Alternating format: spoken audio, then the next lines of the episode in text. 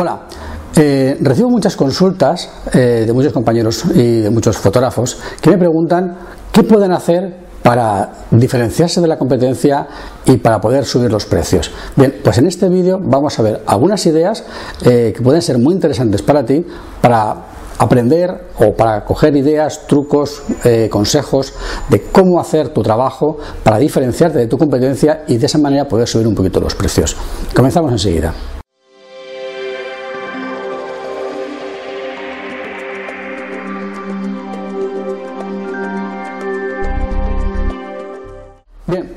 Eh, hay una cosa que es fundamental.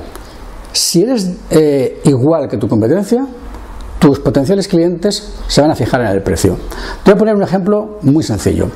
Por ejemplo, tú vas a comprar eh, unas zapatillas de deporte de una marca concreta y de una talla y de, una, un modelo concreto. Y te pones en internet a buscar dónde puedes comprar esas zapatillas. ¿Dónde las comprarás? Donde te resulten más económicas. Porque es la misma marca, es el mismo modelo, no se diferencia más que en el precio que te lo sirve un, e-commerce o otro diferente. Por lo tanto, realmente como vas a comprar una cosa específica que ya sabes lo que es, lo que te vas a fijar solamente es en el precio. Otro ejemplo parecido, yo voy a comprar un coche de la marca tal del modelo X. Bueno, pues me recorro mi ciudad, miro diferentes empresas de venta de coches y veo a ver cuál de todos me hace la mejor oferta, la mejor propuesta o me ofrece más extras. y al final de cuentas, lo que estoy buscando es cómo sacarle más partido a mi dinero para comprar algo que ya sé de antemano lo que va a ser. Otra cosa diferente es que dijera, quiero un coche que sea pues de cuatro plazas, cinco puertas, tal tamaño, tal caballo de potencia, que lo quiero en gasoil o gasolina, que tenga tal, que tenga cual, ya sean las características, pero me da igual la marca, me da igual el, el modelo exacto, me da igual el fabricante. Ahí es donde los fabricantes se diferencian entre ellos y cada uno hace diferentes propuestas de carrocería, de extras, de complementos y es donde yo puedo decidir que a lo mejor me puedo gastar un poquito más en un coche de otro modelo de otro fabricante porque me parece que incluso gastándome más me voy a sacar eh, un mejor partido a, mi dinero. Bien, tú como fotógrafo eh, tienes que pensar, te tienes que plantear que tú eres como un fabricante de coches. No puedes ofrecerle a tu potencial cliente el mismo coche que le está ofreciendo otro fabricante de coches, porque entonces, ¿qué hará el cliente? Buscará el más económico. Estarás empezando sin darte cuenta a entrar en la guerra de precios que hablábamos en el último vídeo, eh, en la cual no queremos entrar. Entonces, tu primer paso es diferenciarte. Y claro, ¿cómo eres diferente? ¿Cómo puedes hacer la diferencia? Bien, hay eh, algunos elementos que para mí son fundamentales a la hora de ser diferente como fotógrafo y que a veces nos pasan desapercibidos. Los fotógrafos eh, tenemos, eh, digamos, dos elementos fundamentales a la hora de hacer una fotografía y es cómo planteamos la escena, cómo planteamos la situación, pero también cómo la capturamos. Es decir, nuestro equipo fotográfico es fundamental. ¿Qué es lo que sucede? Al final acabamos todos comprando la misma marca, con los mismos objetivos, el mismo modelo y los mismos flashes. Y pretendemos hacer fotos diferentes. Vamos apañados. O sea, a ver, ¿tú has visto a dos escultores haciendo las esculturas con el mismo material? ¿O dos pintores usando los mismos materiales? Evidentemente sí. Pueden haber mil pintores o diez mil millones de pintores pintando al óleo, está claro. Eh, pero una de las cosas que caracteriza normalmente hoy en día eh, a un artista es además de cómo eh, cuenta las cosas, qué materiales usa para las cosas. Cuando de repente aparece un artista que usa materiales extraños, controvertidos, poco vistos, lo primero que hace es llamar la atención. Bien, entonces, tú tienes una posibilidad, una posibilidad que puedes explotar a la hora de hacer tus fotografías diferentes y es buscar la manera de no utilizar el mismo equipo fotográfico que se espera que utilices. Puedes utilizar otro equipo distinto o simplemente con el mismo equipo usarlo de otro modo diferente. ¿Por qué cuando haces un retrato lo haces como lo haces? Vale, está claro que hay retratos, digamos, que de alguna manera todos sabemos que hay una focal específica para retrato, una serie de características, pero bueno, también las reglas están para romperlas de vez en cuando. ¿Por qué no te planteas a veces romper las reglas? O sea, romper las reglas puede suponer simplemente que hagas las fotos de un modo que no se espera que las hagas. Y ahí empiezas ya a innovar, empiezas a ser diferente. Entonces, no te dejes llevar por la inercia. Deja de ser como una especie de borrego más en un rebaño, haciendo lo que todo el mundo hace, porque de esa manera acabarás siendo uno más del rebaño. Si quieres realmente poder tener precios diferentes, empieza por replantearte todo lo que sabes y pensar, no puedo podría hacer esto de un modo diferente? ¿No podría hacerlo de un modo distinto y por tanto obtener resultados diferentes y poder diferenciarme de la competencia? Eso significa que ¿Tienes de gastar mucho dinero, por ejemplo, en un equipo nuevo? No, en absoluto. Puedes empezar por experimentar con tu mismo equipo usándolo de un modo diferente. Puedes pensar, por ejemplo, en comprar eh, algunos objetivos que no tienes de segunda mano. Hay un montón de plataformas en internet, no voy a decir nombres porque no me pagan, que puedes encontrar material de segunda mano eh, a muy buen precio. O pídele incluso a lo mejor prestado a alguien un objetivo o un dispositivo que tú no tengas para hacer algunas pruebas. Experimenta. Busca siempre en todos los reportajes que hagas, en todos los trabajos que hagas, algún momento para experimentar. Ponte en tu lista de tareas, cada vez que vais a hacer un reportaje, o antes de hacerlo sabes lo que vas a hacer, más o menos sabes a dónde vas a ir, o conoces el lugar, conoces los sitios, eh, bueno, planteate, bueno, pues este reportaje que voy a hacer de, esta gente o de, esta, o de este evento o de esta eh, celebración, voy a probar eh, esta manera de fotografiar para ver si obtengo algo nuevo. Y ponte como objetivo experimentar siempre en todos los trabajos que hagas. Esa experimentación te va a permitir crecer, te va a permitir llegar a lugares diferentes, hacer cosas distintas, y en esa diferencia puedes encontrar un estilo propio. Pero de trabajar tu estilo. Lo que no puedes hacer es ir a todos los talleres y seminarios de todos los grandes maestros a los que van todos tus compañeros, copiarle tú como le copian todos tus compañeros y acabáis todos copiando un gran maestro, siendo copias malas del gran maestro y al final el cliente que elige al gran maestro o a una copia más barata, pero al igual no te elige a ti. Entonces, dejamos de copiarnos de los grandes maestros, dejamos de copiarnos los unos a los otros y empecemos a ser diferentes. Y siendo diferentes, los clientes tendrán más variedad donde elegir y dejaremos de ser elegidos por precio y seremos elegidos por nuestras características. Y eso empieza por tu equipo. La segunda parte eh, de esta diferenciación yo la veo, por ejemplo, en la producción fotográfica. Yo estoy bastante cansado de hablar de mm, o de oír hablar a gente de que se bajan toneladas de presets de Lightroom o cosas similares. Y yo me pregunto, ¿para qué quieres un preset de Lightroom que utiliza todo el mundo? Vas a hacer las fotos iguales. O sea, mm, vale, está muy bien que tengas unos presets para que en un momento dado puedas hacer una producción muy rápida, pero si tus fotos van a tener el mismo aspecto que las de tu competencia, ¿en qué te diferencias? Estás otra vez cayendo en el pozo de la, de la homogeneidad, ¿no? de, la, de, la, de, la, de la fotografía gris. Eres un fotógrafo gris, eres uno más. Si eres uno más, no cuentas. Y como no cuentas, no puedes subir los precios. O sea, necesitas ser diferente. Y para eso necesitas producir las fotografías de un modo distinto. Yo te propongo la siguiente, el siguiente truco comercial. Es un truco comercial bastante, tonto. Coges un reportaje de boda. No me refiero al reportaje de boda que ya le has entregado al cliente. Un reportaje de boda, un evento, unas fotografías del tipo que sean. Me da lo mismo. Coges esas fotografías y les haces una, una producción, digamos, estándar tipo preset en Lightroom. Y luego haces esas mismas fotografías, ese mismo reportaje o ese mismo trabajo, lo haces trabajado por ti, eh, currándotelo, o sea, buscándole a cada fotografía aquello que puede ser un poco más allá. Eh, y si todavía no tienes claro cómo hacerlo, pues entonces investiga y aprende, que seguro que vas a encontrar en la red muchos, muchos manuales, mucho material para aprender a sacarle a las fotos algo más. Bien, eh, en cuanto a que tú tengas esos dos acabados, te vas a dar cuenta que los dos acabados son muy diferentes. Evidentemente, uno no te ha costado nada de trabajo y otro te ha costado bastante más trabajo. ¿Yo qué es lo que haría a partir de ahí? Yo eh, cogería los dos trabajos, los, presentaría como dos modelos de trabajo a mis potenciales clientes y les diría, mira, este es un trabajo semiautomático y lo de semiautomático es porque realmente tú siempre tienes que hacer alguna decisión. Este es semiautomático y vale, por ejemplo, pues no sé, 1.200 dólares y este es un trabajo eh, manual y vale 1.800 dólares, dólares, euros o me da igual, o rupias, me da igual lo que tú quieras ponerle. La idea es, si el cliente es capaz de decir, de entender que el trabajo semiautomático, el trabajo en el cual tú das a un botón y haces poco más, es más económico, pero es gris, es plano, es lo que todo el mundo hace, estará pensando, no, no, yo quiero el trabajo bueno, el trabajo que realmente tú te estás currando. Realmente el trabajo que te estás currando seguramente será otro preset que te limitará un par de ajustes y alguna fotografía te la currarás tú. Pero al cliente le estarás diciendo, oye, tengo dos acabados, uno que es así, digamos, en plan, eh, doy un botón y casi sale, y otro que realmente me lo estoy currando. Esta manera de presentarle trabajo al cliente, le estás diciendo, mira, esto es lo que todo el mundo te hace y no vale nada. Esto es lo que yo te ofrezco y está más trabajado y tiene mucho más valor.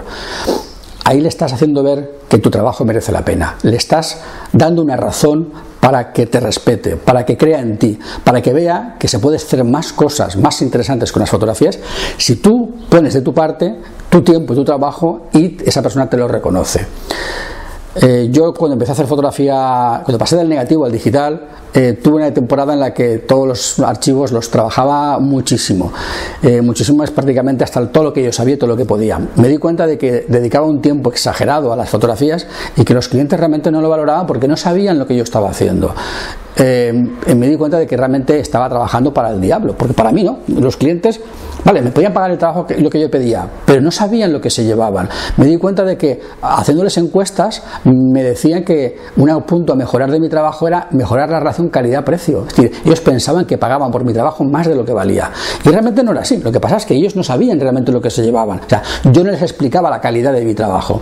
¿Qué es lo que hice? Bueno, les presenté el trabajo sin retocar al mismo precio y una opción de trabajo mucho más retocado a un precio más elevado. Realmente lo que estaba haciendo es decirles, mira, si mi trabajo vale 2.400 euros y te lo estoy retocando y no lo reconoces, te voy a presentar a 2.400 euros sin retocar. Y te voy a decir que si lo quieres retocado son 600 euros más. ¿Y lo que es lo que pasó? Que mucha gente que me pedía el trabajo sin retocar me seguía pagando los 2.400 euros, pero lo sabía. Yo entonces trabajaba menos y cobraba lo mismo, con lo cual no estaba nada mal. Y los que me querían pagar el retoque me lo pagaban más y más me lo valoraban. Entonces, si lo hacía, además cobraba más dinero. Entonces, de esa manera lo que conseguí es que mi cliente supiera exactamente lo que estaba pagando y eh, sabía que los diferentes pasos por los que yo podía pasar en mi trabajo y llegar a un trabajo más elaborado, más complejo, tenía un precio, tenía un coste. Y si quieres un trabajo más elaborado, lo tienes que pagar.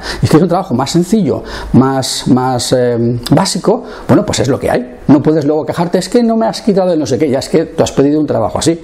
Me pasó en alguna ocasión algún cliente que contrató el, reportaje, digamos, con acabado básico y después de, ver, digamos, las, las primeras pruebas, dijo, no, no, te pago la diferencia y retócamelo bien porque me he dado cuenta de que si me lo retocas bien, más, más acabado, si no bien, sino mejor, o sea, con más trabajo, el resultado va a ser mejor y me va a gustar más y lo, y lo prefiero pero es el cliente el que estaba ya valorando eso. Y ahí estaba yo elaborando dos cosas. Por una parte, una diferencia y estaba dando un valor a mi trabajo. Y el cliente lo estaba reconociendo y estaba permitiéndome cobrar más dinero. Bien, básicamente es eso. Si te diferencias y le das un motivo al cliente para valorar tu diferencia, estará dispuesto a pagarte más. Simplemente si haces presets, si haces todo automático, si trabajas como todo el mundo y simplemente entregas y dices, no, tengo un precio, el trabajo es este y se lo entrego así. ¿Cómo va a valorar el cliente diferentes posibilidades? No le das al cliente la opción de que te valore tu trabajo. Tu al cliente no le das la opción de menos trabajado y más trabajado y le enseñas la diferencia para que lo vea. Si no le das esa diferencia, ¿cómo te va a valorar? ¿Cómo puede pedir algo mejor si no le das algo más básico? O sea, yo veo muchos fotógrafos que entregan, tienen un único tipo de reportaje. Reportaje tipo A es esto que tiene tanto y te lo entrego así. Claro, es que al cliente no le das opciones las opciones de que vea algo más básico y algo más completo. ¿Tú te imaginas que, por ejemplo, el fabricante de coches tal tuviera un único modelo con un único acabado? Bueno, pues claro, a quien le cuadre bien, pero, va a ser muy difícil. Normalmente los fabricantes de coches tienen diferentes modelos con diferentes acabados para poder adaptarse a diferentes posibilidades de bolsillo y diferentes posibilidades de, de requerimientos de cada persona. Tú no puedes pretender que soy tan bueno en mi trabajo de fotógrafo que con un único tipo de reportaje y un único precio ya voy a vender y voy a, y voy a hacer mucho trabajo. Hombre, hay que ser un poco más flexible, hay que, hay que tener un poquito más de margen ¿no? de, maniobra ahí. Entonces, yo te diría que si haces un trabajo em, en el cual tu, tu, equipo fotográfico es diferente y si haces un trabajo en el cual tu modo de producir las fotos es también diferente o tienes diferentes niveles de acabado, vas a poder eh, darle a los, a los, clientes motivos, argumentos para que te elijan. Eh, más elementos para diferenciarnos son, por ejemplo, eh, lo que se llama en términos clásicos el packaging, es decir, cómo entregas tú tu trabajo a tu cliente. Eh, hay muchos fabricantes de álbumes, hay muchos fabricantes de cajas para fotos, hay muchos modelos de encuadernados. Eh, si al final acabas yendo al más económico eh, y todos acaban yendo al más económico, acabaréis ofreciendo todos el mismo álbum y el mismo encuadernado. Tienes que buscar la manera de encontrar esa, esa diferencia que marque tu modo de entregar el trabajo. Aunque el encuadernado sea el encuadernado, diríamos, estándar, que sea fácilmente de, reconocible el, encuadernado similar al de otros em, encuadernadores, tienes que buscar algún elemento, algo que a tu, a tu cliente, cuando le entregas el trabajo, lo vea de modo diferente. No puedes conformarte o no deberías conformarte con que tus trabajos cuando los entregas tengan el mismo aspecto que los demás. El hecho de que pongas eh, una bolsa de, un tipo específico, el hecho de que, de que le añadas al, trabajo algún elemento distintivo de tu, de tu modo de hacer las cosas, simplemente que le pongas un lazo de alguna manera. Tienes que buscar en tu manera de entregar el trabajo que esa misma experiencia de entregar el trabajo sea en sí una experiencia. O sea, piensa que cuando tu cliente va a recoger su trabajo y lo va a recoger con mucha ilusión, si se lo entregas sin más, no le estás ofreciendo la experiencia de recogerlo. Y la experiencia de recogerlo también debe de ser emotiva, también debe de ser algo especial. Si le dedicas tiempo a buscar la manera de mejorar el modo de entrega, estoy seguro que en un plazo de un año que se haya corrido la voz y que la gente vea esa experiencia, seguro que tus clientes hablarán fácilmente con sus amigos, sus conocidos y les contarán la experiencia que fue el momento en que recogieron el, trabajo. Entonces, busca la manera de hacer que la experiencia de recoger el álbum, el trabajo, el reportaje, aunque, aunque le entregas un, simplemente un pen, o sea, Da igual, eh, no importa lo que le entregues a, tu cliente, lo que le entregues en sí mismo debe de suponer una experiencia para el cliente, el modo en que se lo entregues. Tienes que cuidar esos detalles también. El hecho, por ejemplo, de cómo atiendes a tus clientes en tu negocio. El hecho de cómo les atiendes es muy importante, porque los clientes pueden estar incómodos, pueden estar cómodos, pueden tener frío, pueden tener calor, puede haber ruido, puede haber interrupciones, puedes recibir llamadas de teléfono y dejarlos a ellos parados mientras terminas la llamada. Decir, Todas esas cosas tienes que cuidarlas mucho porque marcan la diferencia entre alguien que te cuide, que te mima y cuando te atiende, o alguien que simplemente está atendiéndote mientras hace 10 cosas más. Y esa es una experiencia que no es positiva. Yo recuerdo cuando mm, yo empecé en el, negocio de la fotografía, que tenía a un fotógrafo como a cuatro calles de donde yo estaba y eh, muchos eh, novios eh, me venían a mí a pedir presupuesto y yo les atendía, se sentaban, hablaba con ellos, les atendía cordialmente, les comentaba todas las opciones, les hacía un presupuesto escrito, detallado con todas las cosas y muchos de ellos me decían, jo, qué diferencia, venimos de ver ahora a fulanito y nos ha preguntado, le hemos preguntado que si tenía reportajes de boda, que no sé qué, y simplemente en un trozo de papel de una libreta que ha arrancado, roto, nos ha apuntado el precio y se ha preguntado, ¿quieres algo más? No, ah, vale, pues tengo trabajo. Y se, y se ha metido, se ha dejado. O sea, así. O sea, y me enseñaba cómo tenía un trozo de libreta cuadriculada, arrancado, un trozo de papel con el precio. Evidentemente, esa no es manera de hacer un, presupuesto. Bueno, puede que sea un caso extremo, pero yo lo he vivido, mis clientes lo han vivido. Y seguro que todavía gente que no mima a los clientes, hay fotógrafos que aún no miman a los clientes a la hora de atenderlos.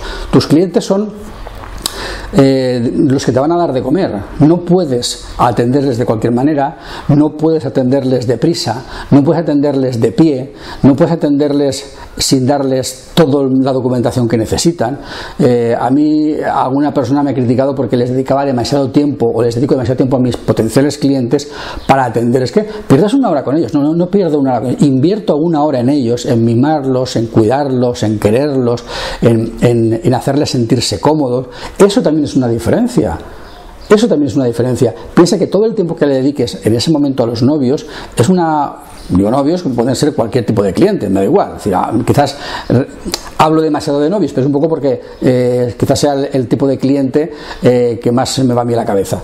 Pero pensar que con cualquier cliente con el que tengas que hablar, todo el tiempo que le dediques a hablar sin prisa, sin pausa, escuchar, sobre todo escuchar a tu cliente, escucharle, cualquier tiempo que le dediques, además, puede ser un motivo para que ese cliente se sienta más, eh, sienta más empatía contigo, sienta más predisposición a contratarte a ti, porque le has atendido mejor, porque no has tenido prisa, porque le has querido, porque le has escuchado con paciencia, y eso también es un modo de diferenciarte de, otra competencia que puede no hacerlo. No se trata de que tú digas, no, pues mi, competencia está una hora con ellos, yo voy a estar dos horas con ellos. No, no es una cuestión de echarle horas, es una cuestión de hacerlo con calidad. Eh, hay quien, por ejemplo, pues invita a los clientes eh, a una bebida, oye, ¿queréis beber algo? ¿Tenéis sed? ¿Queréis un té, un café, un refresco? Bueno, evidentemente eso es una opción, ¿no? Que los clientes se sientan como en su casa, ¿no? Es decir, que estén realmente cómodos. Cualquier detalle que tú puedas tener con tus potenciales clientes a la hora de atenderles eh, va a mejorar la experiencia del cliente. Hay una cosa en marketing que es la experiencia de usuario que, en, por ejemplo, el diseño de la página web hace referencia a cómo navegas en la web y cómo no te pierdes en ella y cómo encuentras todo rápido. Pero la experiencia de usuario también es cuando tu cliente entra y ve un escaparate sucio o ve una acera sucia o, ve que las fotografías que llevas en el escaparate están quemadas del sol o ve que el escaparate no, no está bien ordenado. Eso es una mala experiencia de usuario. Si habla mal de ti, pero puede ser al contrario, puede encontrar un escaparate limpio, bien ordenado, unas fotos chulas, eh, unas fotos nuevas, que se note que es una fotografía que las, que las cambias habitualmente. Cuando entran, pueden encontrar un local sucio o un local limpio, un local que huele bien o que no huele bien, eh, un, local, en el que tienen calor o tienen frío, un local que hay muy poca luz porque estás ahorrando dinero en luz y no las enciendes y la gente piensa que no has ni, ni abierto. Todo eso te diferencia de tu competencia, para bien y para mal. Y esa diferencia es la que puede al final suponer que tú puedas cobrar un poco más o que no puedas cobrar un poco más. Entonces, fíjate que tu cliente puede encontrarte en Internet y tu web ha de ser magnífica, porque si tu web no es magnífica, digo magnífica no es decir que tenga muchas florituras, magnífica es que esté muy bien pensada para atraer a tu cliente y venderle. Si ese primer momento está mal, si tu web está mal, evidentemente no le vas a poder vender, o va a ser muy difícil que le vendas. Pero si tu web está muy bien y cuando van a tu local, tu local está muy mal, le estás mandando eh, información contradictoria. De, ostras, qué bien estaba la web qué mal está la tienda, qué mal está el local. O sea, no puedes hacer tampoco eso.